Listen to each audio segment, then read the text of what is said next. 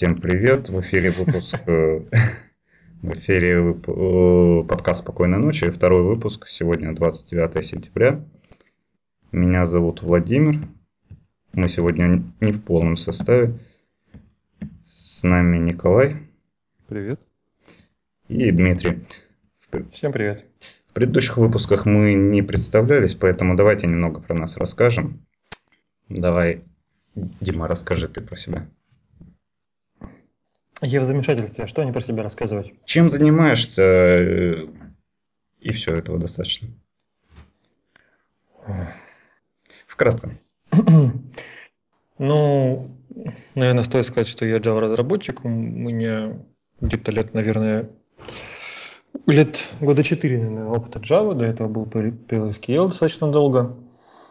Э, я живу в Питере и здесь же и работаю. Все. Больше ничего не скажу. Этого достаточно, думаю, Николай. Меня, э, я тоже пишу на Java. Сколько себя помню, столько и пишу. Сколько лет уже сбился со счета. Живу в Барнауле. Думаю, тоже пока достаточно. А, ну, а я занимаюсь всем помаленьку. Ну, основная работа верстальщиком работаю удаленно. Ну, также есть проекты на C++, на Python пишу. В общем, всего помаленьку. PHP, Java. Все помаленьку. А, ну, являюсь заядлым линуксоидом. Думаю, хватит. Вот и представились. Ну, можно сказать, что мы тут все линуксоиды разной степени заядлости. Mm. А, ну, кстати, не все, не все. У нас еще не все присутствуют. Ну, из присутствующих все. И давайте начнем. Ну, уже больше половины линуксоида. Ну, я бы сказал, что почти все. Ну да ладно, я думаю, что там никому кроме нас не интересно. Давайте начнем с темы про Lenovo. Коля, твоя тема, расскажи. Недавно, с полгода назад, по-моему, мы обсуждали, что вышел процессор, русский процессор э, под названием Байкал. Хотя он и собирается в Китае, но он все равно считается русским. Ну, видимо, потому что он разрабатывается в России. Ну, видимо, да. Заказчики русские. Инженеры, проектировщики, видимо, русские будут. Ну и вот Lenovo изъявила желание на базе этого процессора э, выпускать компьютеры и смартфоны. Ура, товарищи! А есть какая-нибудь информация? Это что? Это ARM процессор, это x86 совместимый процессор? Что это сейчас за штука? Какая у нее битность? Что она кушает? Какой техпроцесс? Видимо, ответ на все эти вопросы нет. В рамках этой статьи нет. Здесь написано... Байкал Т1 он называется, да? Ага, посмотри пока. Тут написано, что тактовая частота 1,2 ГГц. Это что за компьютер это сейчас? В которых... Отечественный, очевидно. Ну, а... вот смотрите. А... что такое Fabless компания, вы знаете? Это коммуникационный процессор, созданный российской Fabless компанией Baikal Electronics с использованием двух 32-битных процессорных ядер – архитектура MIPS 32 релиз 5. Ну вот я не то что большой специалист по железу, что означает MIPS 32 релиз 5? Следующий вопрос. Жалко нет Ромы. Да, жалко нет Ромы. Ну вот данные по нему имеет контроллер DDR3, э, SATA 3.0, USB 2.0, 1, 1 гигабит Ethernet, техпроцесс 28 нанометров. Что, в принципе, нормально так. 28 нанометров? Да. Ты шутишь? Да ладно, неужели наши так... Кто наши? Так, так Китайцы. Китайцы. Ну подожди, это же нужно же спроектировать, не только, в, не, не только произвести, правильно? Просто, когда я последний раз интересовался Эльбрусами, тоже отечественными процессорами, у них так, так-то считать, техпроцесс был раза в полтора-два больше, чем у современных интеловских процессоров. 60. Так тут на тебе да, тут 20, 28, точно 28 нанометров. А какой сейчас актуальный у Intel, у, у какой-нибудь, какой-нибудь там последних... Кто там последний? Ivy Bridge? Нет. Что-то я, видимо, очень отстал. Как называется последнее семейство процессоров интеловых? Ну что же, господа, ну, Рома кто-нибудь. Рома нет, да. Блин. Рома, приходи к нам. Без тебя никак. Ну, это шестое поколение, насколько я знаю, последнее. И там, по-моему, от 10 до 20 какое-то такое число было. То есть... Ну, нифига себе разбег. Ну, ребят, нет, конечно, у них сильно покруче. У них э, Haswell был, Haswell был на 22 нанометрах, а последний Skylake на 14. Вот-вот, да. А вот у них не было 28-нанометрового процесса, техпроцесса, у них был 20, 32, а потом 22. Сразу скакнул. А когда это было, я уж не помню. Но, по-моему, все равно очень круто, потому что, говорю, Эльбрусы живут ну, на значительно большем техпроцессе. Ну да ладно, техпроцесс, э, видимо, нам говорит о том, что он будет не очень много кушать. Вот тут написано, что энергопотребление 5 ватт, и Опять же, без рома я не могу сказать, много это или мало. По-моему, третий и пятый, по-моему, по 50, по 60 ватт потребляют. Слушай, да, вот, допустим, последний Skylake, который август 2015 года, на тех процессе 14 нанометров, он ест 95 ватт. Даже больше. Ну, хм. слушай, тогда, тогда это действительно подходит для всяких телефончиков. Это, видимо, очень-очень подходит для всяких телефончиков. А, а что едят, интересно, современные Qualcomm, которые стоят на андроидах, да, айфонах, да на всем подряд, по-моему, уже? О, у нас как, есть время еще или будем закругляться по этой теме? Ну, думаю, мы не сильно разбираемся. Думаю, лучше перейти к темам, в которых мы получше разбираемся. Ну, тогда позвольте мне зарезюмировать, что, по-моему, круто. Посмотрим, чем это кончится. Я, наверное, теперь буду следить, следить за этим с интересом. Ну, я думаю, все равно какие-то бюджетные компьютеры будут там. Ну вот, компьютер мне не шибко интересен, а какой-нибудь телефончик было бы прикольно. От Lenovo, ну да. Переходим к следующей теме. Я думаю, все-таки поговорим про российские Linux. Коль, опять твоя тема, 52 Нет, я ошибся. Да, Коля, ну, все верно. Нет, 56 -я. Но она все равно кольная. Угу. Так, ну я, в общем, этой темой заинтересовался не по двум причинам. Потому что на трех новостных сайтах были новости про, про то, что появился очередной российский дистрибутив Linux. То есть это не вот не в рамках всяких там импортозамещений, а это просто очередной дистрибутив Linux, который готов и рекомендован и стандартизирован и сертифицирован ФСБ. Вот. То есть его можно устанавливать в госучреждениях. По-моему, это для военных. Э, э, это не для госучреждений. А, По-моему, вот я это... читал, что для всех. Заря разработана объединенной приборостроительной корпорацией по заказу, по заказу Минобороны России. Главный упор при создании операционной системы сделан на защищенную работу с персональными данными и информацией, содержащей секретные сведения. Операционная система разработана в трех версиях. Заря для настольных компьютеров, Заря СОТ для серверов и мейнфреймов, Заря РВ для автономных систем, работающих в режиме реального времени без вмешательства оператора. Вот так вот. Хм. RPM э, представляет собой RPM дистрибутив Linux, э, LibreOffice включен, GIMP, Chromium. Ну, как бы вот. Прикольно, наверное. Мне вот интересно, здесь в статье написано, что из коробки доступны средства виртуализации на базе гипервизора KVM. Зачем угу. виртуализация нужна? Ну, допустим, вот эта версия, которая ставится в цодах, она наверняка под виртуализацию. Ну, как бы твой вопрос равносилен вопросу, зачем нужна виртуализация? Или, или я тебя неправильно понял?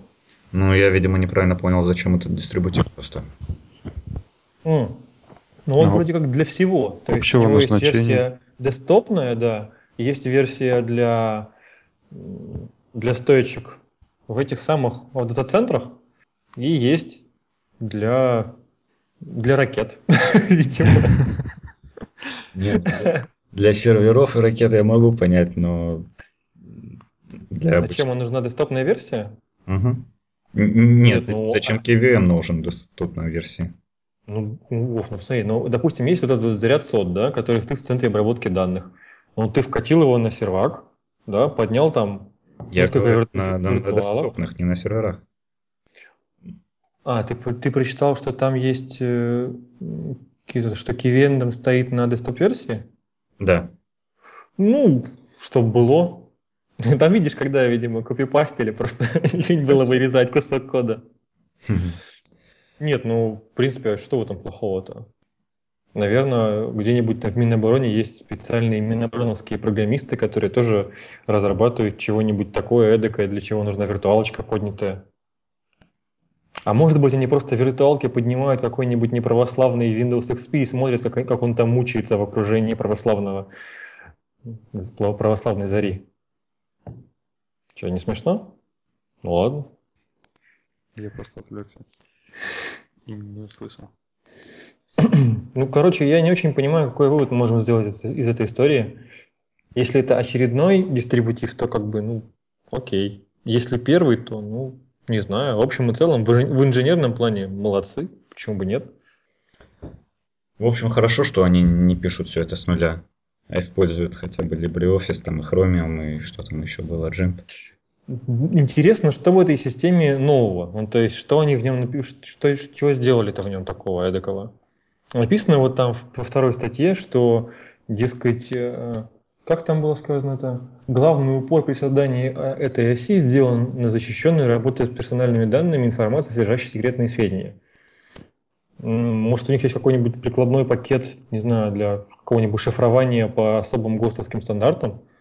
Ну, в общем, тогда, тогда для чего вообще нужна отдельная операционная система, если можно какую-нибудь тулзу вкорячить туда и гонять по ней шифрованный трафик? Ну, сертификацию уже надо, чтобы прошел весь дистрибутив. А, ну, кстати говоря, да. Может быть, это, это, это возможно, скорее больше, как это, как это правильно выразиться Не технологическая новость, а организационная, да? Да. Ну, в любом случае, молодцы. Да. И это все здорово.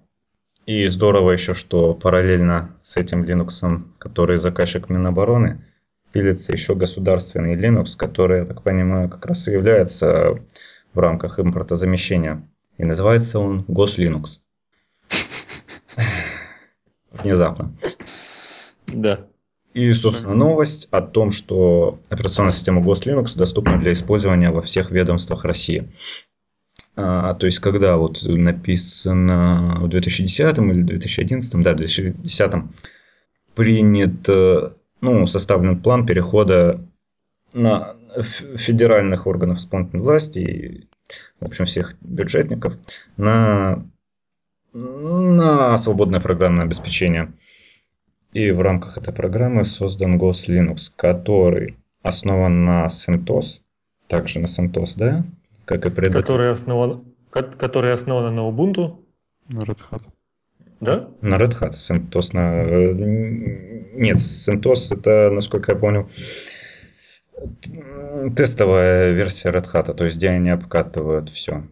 В смысле? Подожди, у них э, а, продаваемая нет. версия RHEL, Red Hat Enterprise Linux, а базовая, на которой не обкатывают, которая бесплатная, она по-моему, называется Red Hat Linux, нет? Не, CentOS как раз. Это типа, типа как у, на, у нас OpenJDK. Нет, CentOS принадлежит... Э, хотя нет, он, по-моему, да, к Hat как бы такого, ну, юридического отношения никакого не имеет. В общем, не в этом суть. А суть в том, что в этом дистрибутиве еще такие а, разработчики ПО, как CryptoPro, лаборатория Касперского, Доктор Веб, заявили о совместимости с этим GosLinux. Мне вот Я интересно. позволю себе маленькую саркастическую заметку. замечание насчет того, что заявление CryptoPro, что он вообще хоть с чем-то совместим, это очень смело. Нет, на самом деле, чуваки, конечно, крутые, они там, это огромный криптографический пакет, но когда я с ним работал последний раз, это было на самом деле не так уж и давно, ну там где-то, может быть, годик назад, то использовать его в Java это была большая проблема. У меня, по-моему, так и не получилось. И вообще он работал только вроде под виндой. Они, э, насколько я знаю, он не был то особо совместим с Linux. И если вот поддержка GosLinux заставила CryptoPro быть совместимым с Linux вообще, то это круто. Опять же. Дим, на одной из предыдущих работ э, у меня сервера работали с CryptoPro. Ну, под, вин... под Linux. Да? Ну, значит, я без, как это, бесконечно отстал от жизни. Правда, под JDK, под Java 6 и CryptoPro ставился прям в саму Java, но как-то он там работал. Ну, да. Ну, значит, я его не докурил все-таки. Приношу извинения. Да. Ну, ты говоришь, что под Linux это странно, что работает так. Ну, в данном случае же Java, Поэтому вообще это синь должно зависеть. Ну, да. Нет, понимаешь, там какая штука. Там то ли генерируются сертификаты по, по ГОСТовым алгоритмам, по крайней мере, по моей информации. Я, видимо, не прав все-таки, но я до сегодняшнего дня думал, что э, там проблемы с использованием ГОСТовских алгоритмов шифрования. Э, и они там вроде как бы то ли ключевые пары генерятся только под Windows, специальной утилите Toolzone, которая написана, вот, написана крипто, ну, с товарищами с CryptoPro, то ли м- сертификаты, я вот точно не помню. Ну, короче, это интересно. Это тема, видимо, отдельного разговора. Да нет, Дим, там все, все работало. И вот эта вот панель управления, где сертификаты создаются, там подписываются, она тоже на свинге, но но работала. Она на свинге написана? Да. Ну вот под Linux она написана на свинге. Ну ладно. Ну да. Нечего тогда мне добавить в этом поводу. Там э, у Java же есть свое крип... API для криптографии, то есть там алгоритмы, какие-то базовые алгоритмы в ней реализованы, а вот это вот CryptoPro, оно добавляло ГОСТовские алгоритмы. Вот. И даже без каких-то там нативных реализаций. Просто весь код на Java был. Все. В течение какого срока они все это внедрят? Этот вопрос мы оставим без ответа. В смысле, а тут уже написано на сегодняшний день более 8 тысяч судебных приставов-исполнителей используют операционную систему GosLinux на своих рабочих местах. То есть уже используют. Ну, используют, но чтобы все, всех перевести, это ж сколько надо времени. Мне в этой последней строчке, которую обсуждаете, больше всего интересным, более, более, более всех интересным фактом кажется тот, что у нас в стране 8300 судебных приставов. Почему тебя это удивляет? Ну, потому что это примерно, примерно на 8 тысяч приставов больше, чем я думал. Ладно, это я так. Давайте теперь к интересному перейдем. Дима, что такое Delay Queue? Ну, на самом деле это такой рассказ из двух частей. А, первая часть э, посвящена тому, что, что я пытался сделать, какую задачу решить, а вторая часть посвящена тому, э, собственно, что я использовал. А, начну, наверное, с первой, кратенько. У меня была задача реализовать взаимодействие с внешним сервисом по следующему принципу. Я к нему хожу в его веб-сервис по SOAP одним запросом, получаю от него ответ, а, он ну, и получает на него ответ, там, все успешно или неуспешно прошло, правильно ли я приготовил запрос. После того, как, э, собственно, та сторона, в которой я хожу, прожует мои данные, она через какое-то время дергает уже у меня. То есть я являюсь веб-сервисом, и она дергает, э, кидает запросом в меня, тоже с апом. Жесть. Вот, ну вот так вот. Это же. Очереди. На, да, на самом деле не одним, а двумя запросами. И как бы, ну, не буду просто усложнять. И, собственно говоря, какую проблему пытался решить? Мне нужно было проверить, как я реализовал свою часть, то есть своего, э, своего SOAP клиента к ним, э, ну вот к этому внешнему сервису, и свой SOAP сервис, который обслуживает запросы, запросы от внешней стороны. А, я тестировался в закрытой сети, и, как бы, вернее, не то, что закрытой сети, мне еще не дали явки пароли от э, песочницы чужой стороны, и нужно было как-то провериться, ну плюс покрыть все свои наработки интеграционными тестами. Под интеграционными тестами я понимаю тесты, которые тестируют не код, а запущенное приложение. вот, и я написал плузовину, которая прикидывается той стороной. Ну, то есть, это же VSDL, да, все просто. Сгенерил кучу заглушек, реализовал базовую элементарную логику, и типа все, все, все готово. Но вот у меня возникла такая проблема. А как мне сделать так, чтобы у меня была какая-то произвольная или еще лучше такая задержка, которую я могу выбирать? Ну, то есть задержка в реакции вот этого, этой вот заглушки, которая прикидывается внешней стороной. То есть мне нужна была какая-то очередь, причем это же веб-сервисы, да, там всякая многопоточность, да, там изоляция, данные, то есть чтобы это было все потокобезопасно. Ну, я как честная Маша знаю, что есть такой Java Util Concurrent, надо посмотреть, там наверняка что-нибудь за меня уже придумали. Вот, и нашел там такую штуку. Это вторая часть моего повествования. Называется это Delay Queue, э, которая лежит по адресу Java, Java Util Concurrent Delay Queue. Что она делает? Она, она вообще реализует стандартный интерфейс JavaScript Queue, как следует из названия. И элементы, которые кладутся в очередь, должны реализовывать специальный э, интерфейс, то ли delayable, то ли delayed, я не, точно не помню. Вот. В рамках этого интерфейса нужно необходимо, что заговариваюсь, прошу прощения, необходимо реализовать два метода, один из которых getDelay. В общем, штука на самом деле простая.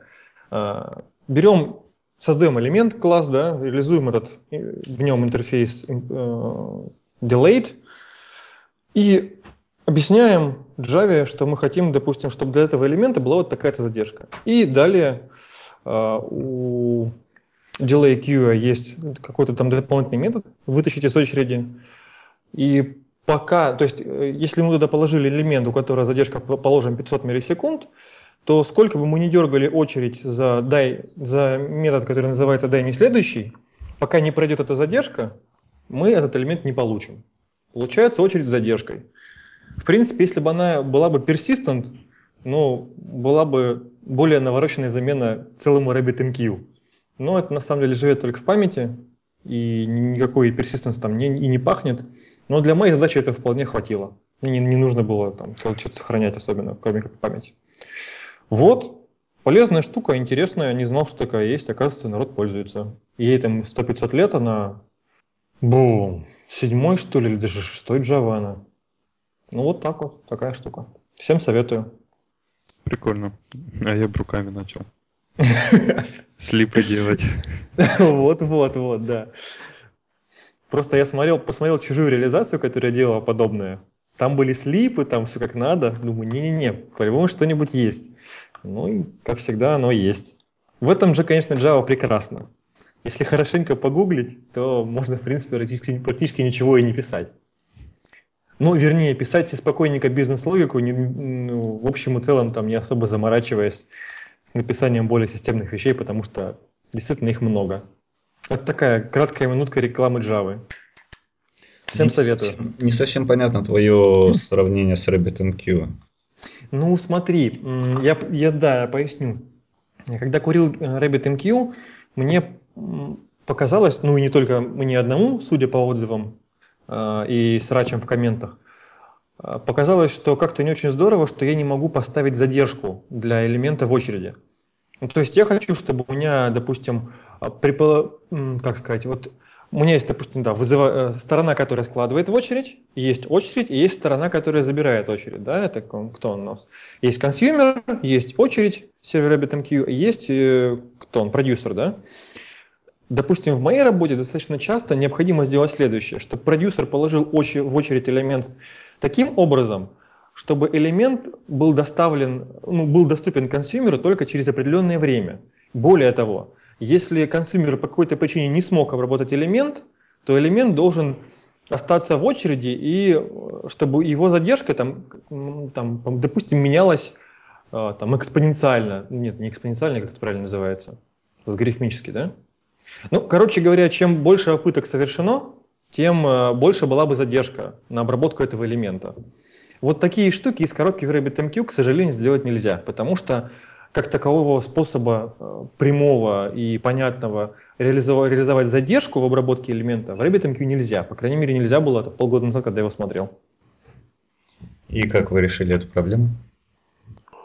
Ой, это жуткое технологическое ноу-хау, я не имею права о нем говорить. Что, серьезно? Или ты опять троллишь? Ну, я могу сказать, что э, какие-то AMQP-шные реализации или там серверы э, очередей мы не используем. Ну, вернее как, не везде мы используем. Там, где нужно, мы допиливаем свое и костылями. Ну, не никак, не костылями, допиливаем своими руками. Вот. То есть... Ну, как факт, как, как факт, э, RabbitMQ этого не умеет. И то есть у вас э, свое что-то вместо RabbitMQ? Да. Ну, у нас, э, скажем так, у нас это очень размытое понятие, потому что у нас очень много разных компонентов, очень много разных команд. Но, допустим, в последних там двух командах, в которых я работал, у нас там есть да, своя самописная штука, которая позволяет такую штуку делать. И она такая нехило навороченная, там очень много конкуренции, очень такой нетривиальный, ну как, ну как нетривиальный код. Я вот сегодня пока шел, слушал подкаст «Разбор полетов», и там разговаривали, там был приглашенный Алексей Шпилев, э, один из разработчиков ЖДК. И вот, наверное, он занимается нетривиальными штуками в плане многопоточности. А у нас как-то все так, наверное, проще. Но для меня они показались, по крайней мере, не слишком очевидными там, используемые приемы. Ну, там так круто, там многопоточность, траля. Ну и слипы, думаю, там же. Само собой, там есть слипы. Ладно, интересно достаточно, как по мне. Дима, а вы так и не научились Рэббит, э, чтобы он в случае ошибки откладывал сообщение на, то есть на секунду, потом на 3 ну, секунды. Ну, я же, по-моему... Научились или нет? Вот именно варьировать э, время реакции следующей, да? Ну, то есть увеличивать время, ну, то есть как бы контролировать время нахождения очер... элемента в очереди в зависимости от того, сколько попыток а, а, обработки consumer ом было. Ты про это говоришь? Да, да. Или это я даже не пытался. Ну, то есть это, на мой взгляд, я небольшой специалист по RabbitMQ, но на мой взгляд, эта логика уже на consumer е должна быть. То есть там же consumer может объяснить э, серверу RabbitMQ, дескать, я элемент сумел обработать или не сумел обработать. И обратно, то есть и в зависимости от этого э, элемент э, либо будет считаться обработанным, либо не будет обработанным. Ну, то есть сервером RabbitMQ. Вот. А каким образом там... Ну, вы это сделали или нет? Ну, не средствами RabbitMQ. Mm. Ну ладно, тогда... Ну ладно, давай потом поговорим. Просто я это сделал и... Ну, как-то работает. Я, правда, через, через Spring, да. Ну, работает. Mm, в смысле, а через Spring через что? А, ну, через спринговую обвязку поверх Rabbit. Ну, Rabbit это же и есть на самом деле Spring. То есть ну, его тоже делает э, Pivotal. Ну, Ладно, окей, давай тогда про это отдельно потом. поговорим. Но вообще, вообще интересно. То есть, если кратко, то ты использовал Spring, и у тебя получилось управлять временем нахождения, ну, вернее, задержкой в обработке элемента в очереди. Да, да. То есть там указываешь коэффициенты, стартовый, потом умножение и максимальное значение. А последний вопросик. А у тебя эта штука, она persistent или нет? Да. А, ну да, это же, это же кролик, он же сам по себе persistent. Ну, вернее, он, то есть ты реализовал так, что он тебя и persistent, да, и там же еще есть какое-то второе свойство в очереди, кроме, кроме persistence. Durable. Да, durable, вот. Я заб... напомню, что это означает? Подтверждение. А, да, с подтверждениями. То есть элемент Э, то есть подтвержд... Э, продюсер получает подтверждение от, э, от сервера кролика, что кролик проглотил элемент, и consumer подтверждает, что, что обработал элемент из, из очереди кролика. Вроде так. Да, да, да. И у тебя, у тебя получилось сделать и то, и другое. Да. И, но... с, коэффи... и с коэффициентами. Да. Ну, я, тебе, я тебе потом кусок кода скину. Поговорим. Договорились, договорились. Ну, я исчерпал себя по этой теме. Тогда нам Коля расскажет, что он хочет рассказать про Node.js. А, давайте поговорим. Ты потер руки, когда произносил эти, эти, эти слова? Да, и сейчас тру. А, так, а ты в каком месте их трешь? Я только руки тру, не, не беспокойся. Ну, в общем, я тут э, подумываю, у меня вот такие мысли, что Java, она тормозит. И мне хочется... Оля, ну это уже, это уже мовитон такой вот утверждать. Да. И мне хочется писать код в текстовом редакторе. А с, Java, а с Java такой фокус не прокатит. Там куча импортов, очень сложный API, который нужно кучу этих всяких э, то подключить, то там написать. В общем, без идеи на Java писать очень сложно. Вот, и я... Ну, да. Да. Ну, вот, и я начал искать, просто стало интересно, есть ли альтернатива какая-нибудь. А, еще, кстати, меня раздражает э, время запуска проектов. То есть даже на какой-нибудь там рестовский сервис, у которого один метод, уходит 5 секунд. Ну, как Ты уверен, что дело в Java, а не в том, что там поднимается контейнер сервлетов? Ну, ну, я под Java подразумеваю не синтаксис, а как бы инфраструктуру все. То есть э, контейнер ну, окей, сервлетов, тебе... э, фреймворк. Вот. Ну, то есть ты бы хотел, чтобы какой-нибудь REST HTTP сервис поднимался за... Секунду. А поднимается 5? Да. Не могу тебя позачувствовать, но ты продолжай. Ну и я, в общем, иногда же это тыкаю палочкой в разные технологии. Когда-то я тыкал палочкой в скалу. Это была, видимо, очень длинная и очень большая палка. И потом ты наверняка ее сжег. Да. Ну, она, в общем, мне не понравилась. Она еще... Ну, в общем, все, все время запуска, программирования, API, все, все больше, чем у Java. Ну вот, решил попробовать Node.js. Э, Node.js это же серверный JavaScript, да? Угу. Но в нем тоже Ого. помимо самого JavaScript есть тоже инфраструктура. То есть как бы я сначала такой думаю, а, я хочу хардкора, и давай писать на чистом Node.js, писать там рестовские сервисы. И, блин, это тоже та еще проблема. Столько всего писать приходится. Ну и подключил фреймворк Express. Ну вот с ним вообще красота прям. Нечеловеческая. А, API очень простой. Как бы вот то, что вот в Java нету вот этих кучи импортов. Когда у тебя там строк 30 в начале класса одни импорты идут. Здесь это решается, ну, тоже, тоже система разбита на модули, и подключение модулей занимается require.js. И вот как бы один модуль подключается одной строкой. Нет, Николай, в э, Node.js не require.js.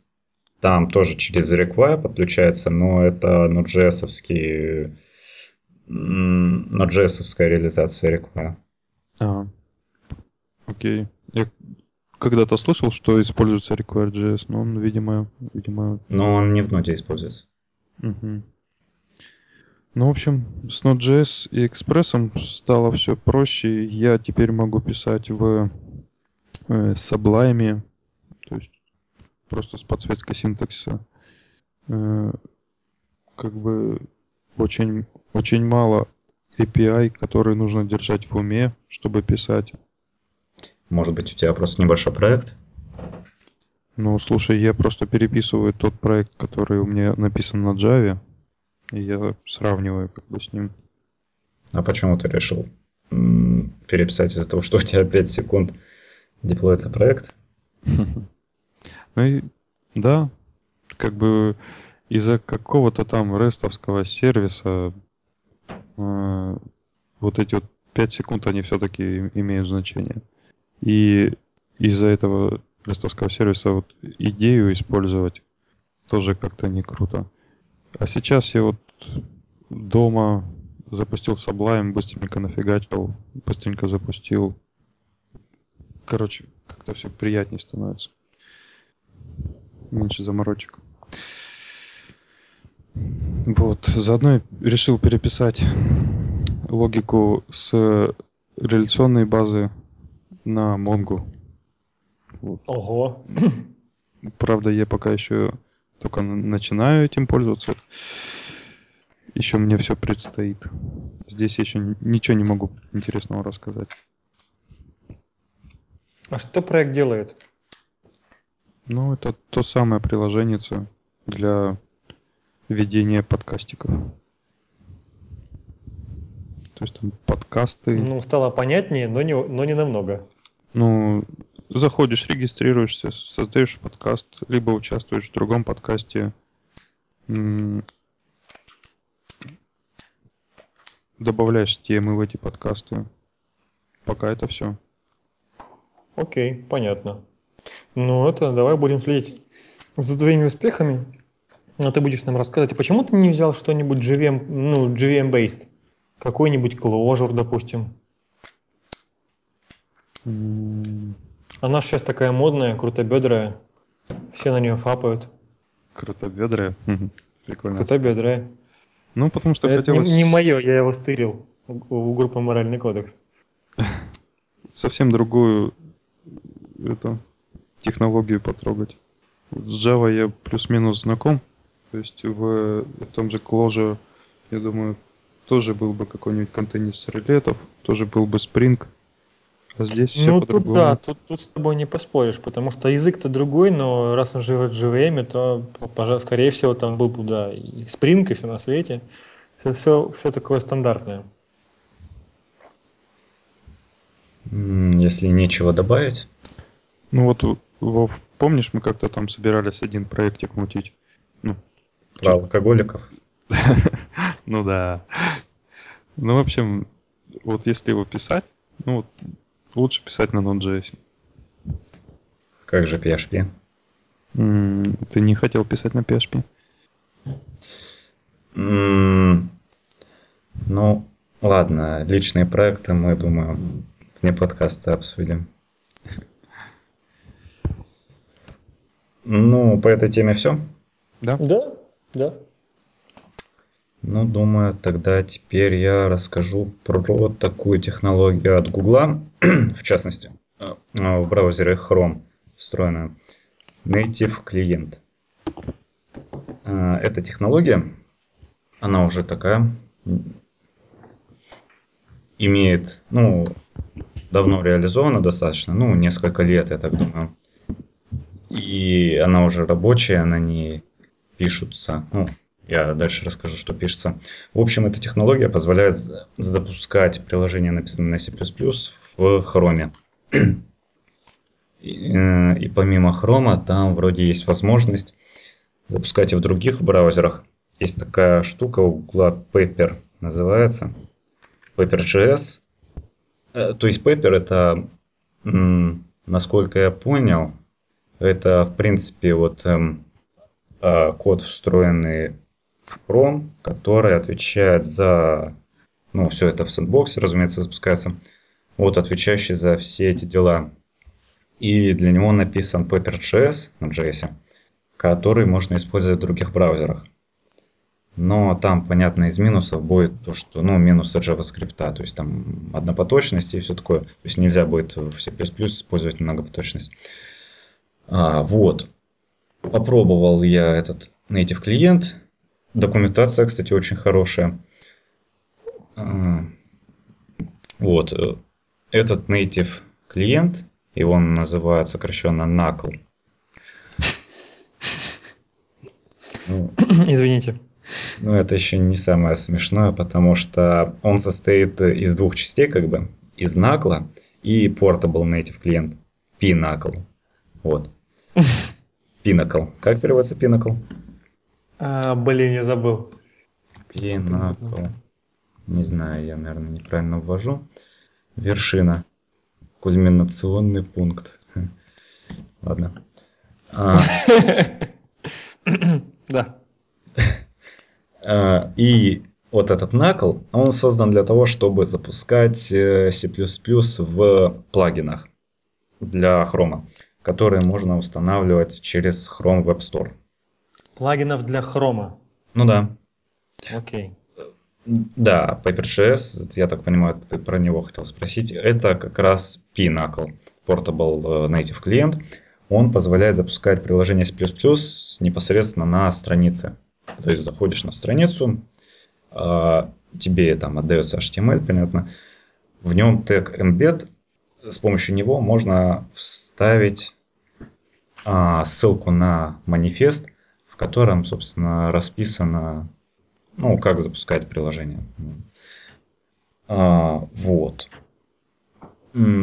Здесь новость у нас сейчас про то, что а, native клиент, в частности, я так понимаю, и Portable Native клиент тоже позволяет запускать Qt.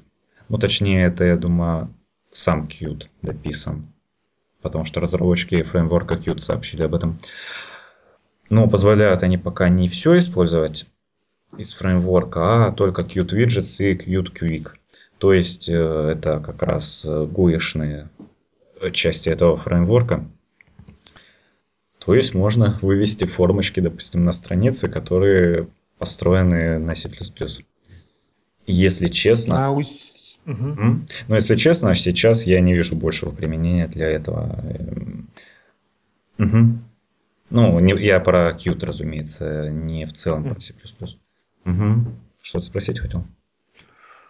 О, да даже не знаю, а насколько это вообще, как это, хорошая идея писать для браузера на C++. Ну, ты знаешь, э, я смотрел их презентацию, и у них очень интересно, они сказали, ну, на вопрос, зачем они это делают, они сказали, что вот в вебе все на JavaScript пишут, ну, как бы есть же C++, э, C++ разработчики, они тоже хотят в вебе писать. Вот мы даем им такую возможность.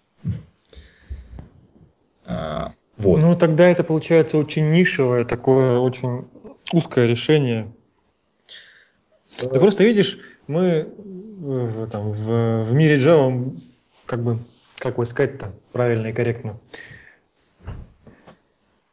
Короче говоря, все, что Эх. Короче, меня беспокоит, что этим будет пользоваться три человека. Описали это 15 человек. Да нет. Э, в Chrome Web Store я как понял, вот, допустим, плагин Google Play Music, а, ну, для, понятно, для Google Play Music, угу. Он, насколько я понял, написан на C++. И вроде там много уже в Chrome Web Store приложения, которые... Я, если честно, не знаю. Может быть, это даже единственный способ. Э, да нет, наверное, не единственный.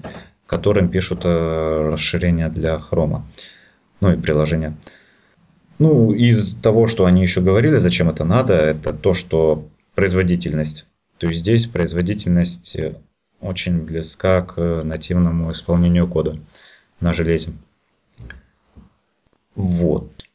А, но я еще забыл сказать, что для вот этого native клиента, который для плагинов и приложений, а, он использует э, а, такой формат э, бинарников Nexia. Ну, в общем, неважно, как он называется, но суть в том, что он использует э, разные бинарники для разных архитектур. Вот. Ну, чтобы понятно, что исполнять нативный код. А Pinnacle, он использует один формат, который вот, э, в браузере уже интерпретируется. Ну, то есть, как, как и JVM тот же самый. Или кто? Нет, JRE. А, вот. Есть вопросы у вас? Я, если честно, не знаю. Надо посмотреть, какие приложения вообще вот пишут на этом. Но это достаточно популярная штука, я так понял, в написании плагинов приложений для хрома. А на страницах, да, не знаю пока зачем это использовать. Вов, а это получается, можно свое приложение написать, и на сайте все его разместить, и пользователь по нему переходя будет его выполнять, так? Там куча ограничений. А, в частности... Не, угу. не, ну понятно, что он, он в песочнице работает. Да, он в той же самой, что и JavaScript. Угу. То есть там файловую систему прочитать нельзя. Файловую систему прочитать нельзя, TCP сокеты нельзя использовать и все в этом плане. А это в Portable Native клиенте. А в Native клиенте таких ограничений нет. То есть в своих приложениях можно всю мощь C++ использовать. Ну, наверное, тоже там есть свои ограничения. Um, то есть какой-нибудь плеер это на чем писать надо? На, на Portable native клиент? Ну, если ты хочешь на веб-странице разместить у себя на сайте, то да, Portable.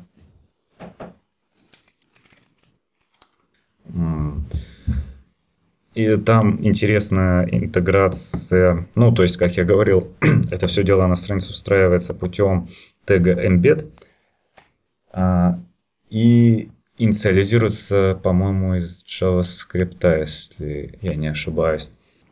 И там эта технология позволяет обмениваться сообщениями между JavaScript и C++. Вот. Это же вообще большой простор для, для идей. Но я, если честно, не могу придумать, что на странице можно сделать. Возможно, наши слушатели подскажут в комментариях. А у нас есть комментарии? Я просто так любопытствую. Ну, на подстере есть комментарии. Окей. Okay. Вов, а вот этот вот этот биндинг QT для этого native клиента кто писал? Ну, я так понял, что специальная команда сделана, а, а, специальная команда для этого дела сделана, я так понимаю, из разработчиков э, Qt. То есть они портируют свой Qt, чтобы он работал на этих клиенте. То есть, э, вот. Ну и думаю, в завершении мы скажем про эту технологию, что там честный C++ 11, насколько я использ... помню, используется и все это компилится силангом. То есть у них создан свой толчейн, чтобы все это дело компилить и там, ну, э, модифицировать вот. силанг. М? Вова, расскажи нашим слушателям заодно мне, что такое toolchain? Набор средств для э, сборки приложения под конкретную архитектуру. То есть а, э, она Maven, что ли? Нет, нет, нет, абсолютно не то.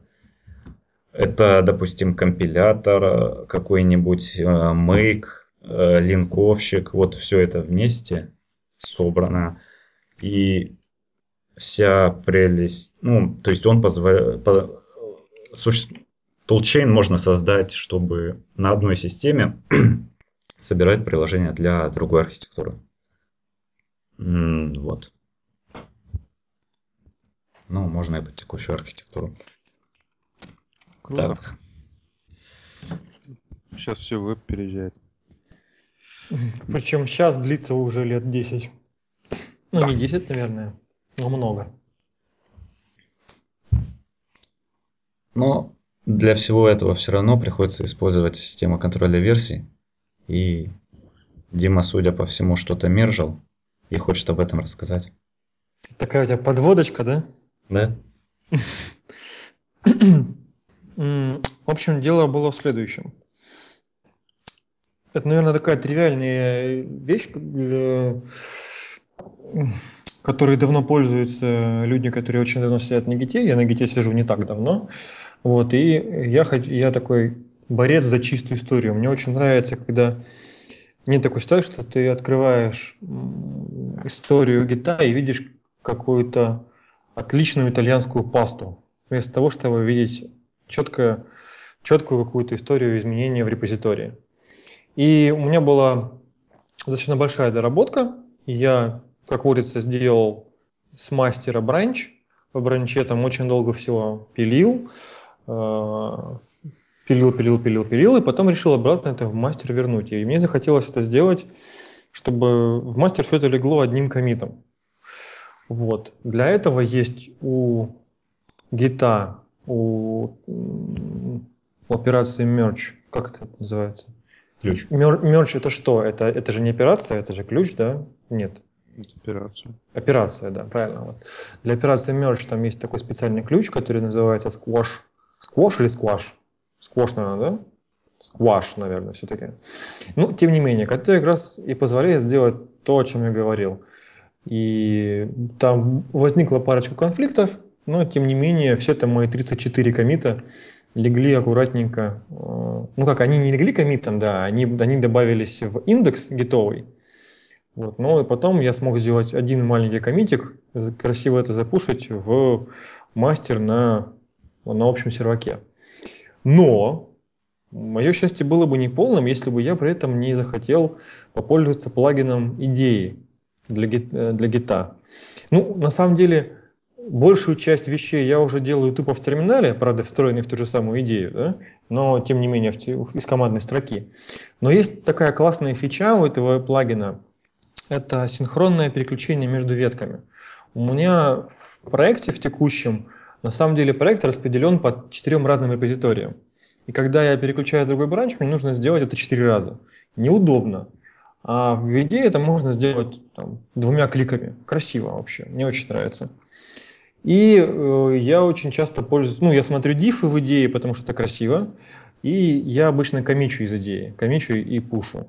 И вот тут такой я вызвал из командной строки git merge squash, squash мы решили, да?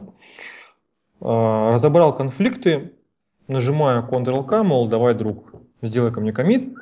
Вижу, что у меня нет половины файлов. Думаю, как так, что за безобразие? Ну, то есть я там, ну, у меня там было очень много изменений, а вижу очень много только пополам.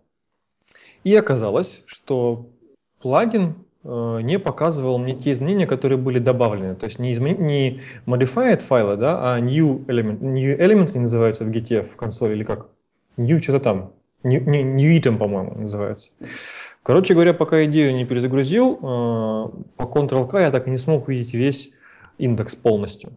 Вот это было очень неприятно, потому что, ну, когда ты что-нибудь коммитишь в мастер и еще пушишь на сервак, как-то не хотелось бы забыть пару файлов и разломать сборку на сервере Continuous Integration. Может, такая грустная история. После мержа JIT-add ты не делал, да, я так понял? Ну, блин, это ж как бы как бы идея. Не, подожди. Я из консоли. Я... Нет, стой, стой, стой. Да, я сделал git add. И после этого попытался сделать комит из идеи. И вот те файлы, которые, а, у которых была пометка не modified, а new item, они не были видны при комите. Ну, то есть не показывались на диалоговом окне. А потом я рестартанул идею, и вуаля, все они есть. Ну, я в этом плане тоже в большинстве случаев комичу из идеи, и дифы смотрю в идеи. Но когда что-то приходится сделать из консоли, то как бы там это и завершаю делать. Ну да, на самом деле это как бы достаточно логично. Сама по себе операция, там что-нибудь покодил в идее, нажал Ctrl там Ctrl-K, потом commit and push, и как бы и вот, вот он весь паттерн. А когда требуется там веточки переключать, помножить чего-нибудь, наверное, все-таки лучше делать из консоли. Просто меня удивляет, что как бы идея это одна из самых популярных сет разработки для Java. Git это, наверное, самая популярная система контроля ревизий. И получается, то есть плагин для гита должно быть что-то настолько вылизанное, идеальное, так круто работающее, что таких проблем возникать не должно. Но они возникают. Допустим, багов в самой идее я вижу в работе ну очень мало, действительно прям мало. А вот гитовый плагин что-то меня расстраивает. Просто это не первый случай, когда я что-то там что-то испортило мое настроение.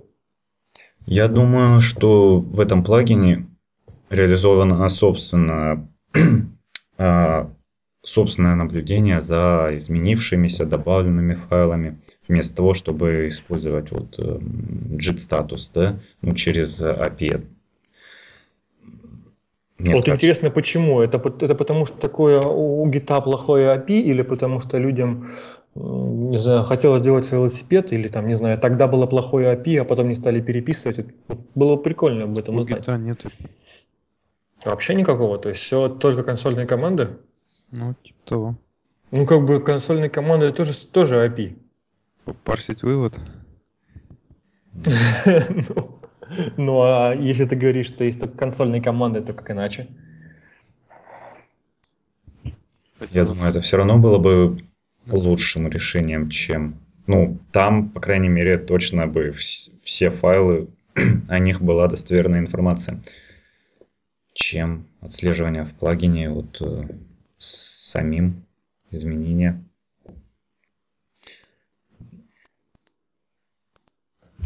Ну вот как-то так. А, Дим, э, насчет... Есть же два подхода, да, вот классические, когда делаешь ветку, там фигачишь ветки, переключаешься в мастер и мерджишь ветку в мастер. Угу. Вот. Это вот, вот метод как раз и плодит лапшу. А есть еще один подход использования ребейза. Это когда ты переключаешься в ветку, э, накладываешь э, мастер на эту ветку, и потом из мастера переключаешься на делаешь ребейс на ветку. Вот, вот он как раз тоже решает вот эту проблему с лапшой в истории. А здесь получается обычный классический мерч, просто с опцией squash. Да? Ну да. То есть он гораздо проще, чем использование ребейза. Ну, честно сказать, я пока немножко опасаюсь использовать ребейз, Именно потому, что у меня с гитом не слишком много опыта, чтобы себе ногу не отстрелить. Потому что знаю, что с ребейзом это вероятность отстрелить себе все ниже челюсти значительно выше, чем с использованием мерджа. Или я не прав? Ну да. Ну да, я не прав, или ну да, я прав. Ну хотя ты же, даже если что-то начудишь с ребейзом во время пуша, тебе гид скажет, что ты пытаешься переписать историю. Так представляешь, пушишь, тебе гид говорит, вы пытаетесь переписать историю. Вы, вы какой-нибудь президент? Тадан-тан, тадан-тан. Ладно. Чернокожий президент, да.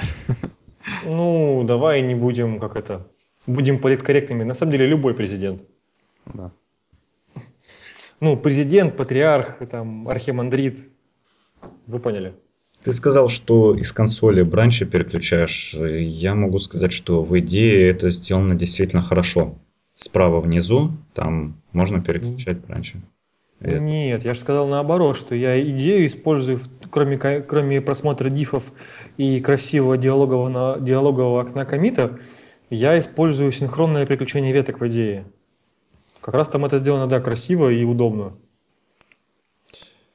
Ну, значит, эти... В общем, я, я, угу. да, я, с тобой, я с тобой согласен, в идее это прям, ну, прикольно сделано. Особенно вот синхронное переключение веток, это прям, прям круть. А, так, еще этот, вот это сквош комит не делает, да? Нет, она не делает, не делает комит никакой. То есть ты потом должен сделать руками комит еще сверху. Э, я смотрел, Unsquash, по-моему, делает комит, да? Не знаю. Не смотрел. А ты читал еще какую-нибудь документацию по этой опции Squash? Может, у них ну, подводные камушки есть, ограничения? Я читал какую-то статейку, поэтому нет. Саму доку я не смотрел. Я лентяй. Ничего криминального не нашел, да?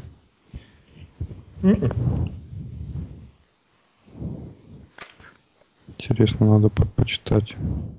JIT, Help, Merge, что там читать?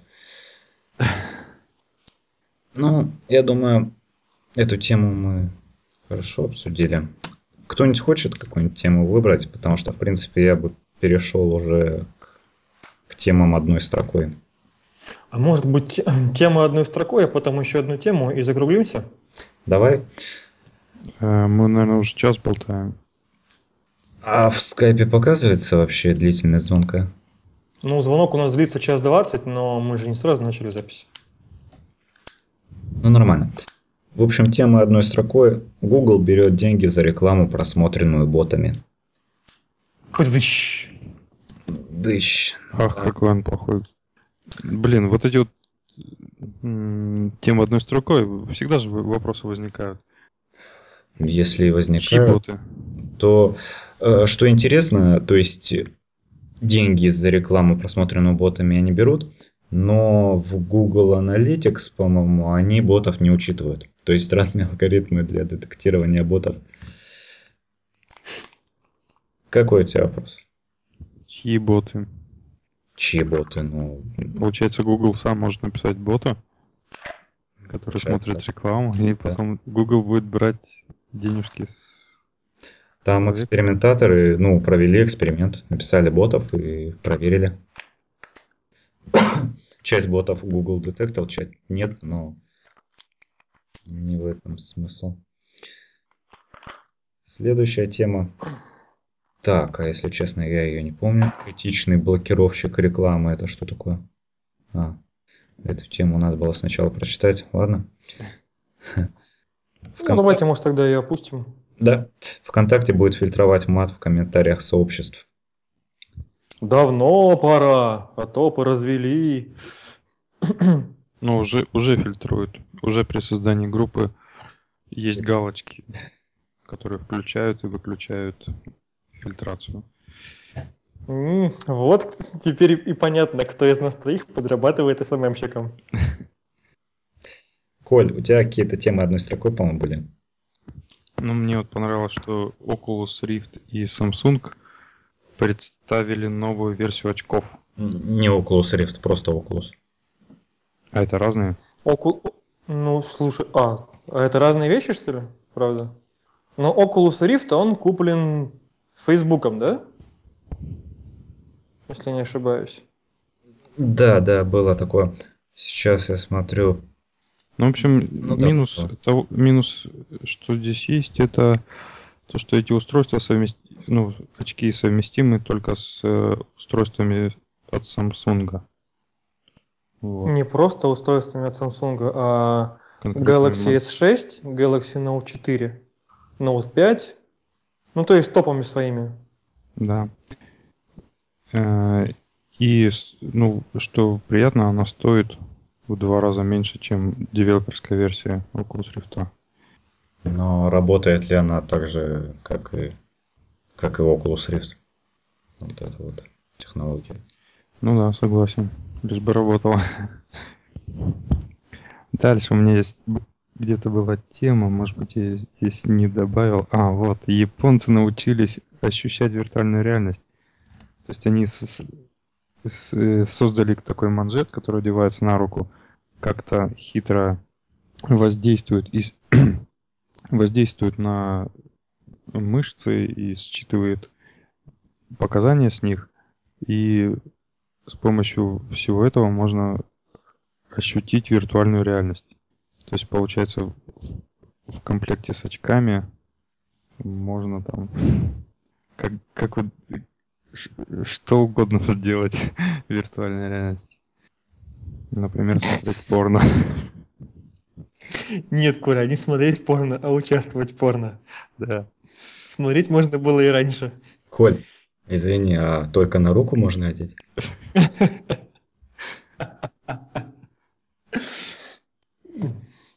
Ну и я думаю, покемонов тоже удастся пощупать, правда? А, кстати, с покемонами тоже прикольная идея. Э, я, кстати, не читал. Можете мне и дорогим нашим слушателям что-нибудь про это рассказать? В общем, есть выпущен браслетик вот такой. который связывается с телефоном. Э, проходя мимо определенного места, э, на, ну, где-то у себя в городе, этот браслетик начинает вибрировать. Э, это говорит о том, что рядом происходит бой, либо рядом бегает покемончик.